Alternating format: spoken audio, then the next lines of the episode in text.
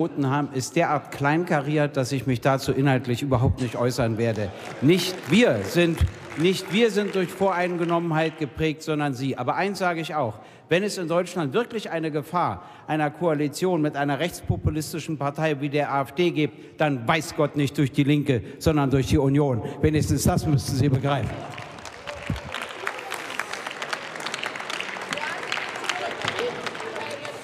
Nun denn, nächster Redner ist der Kollege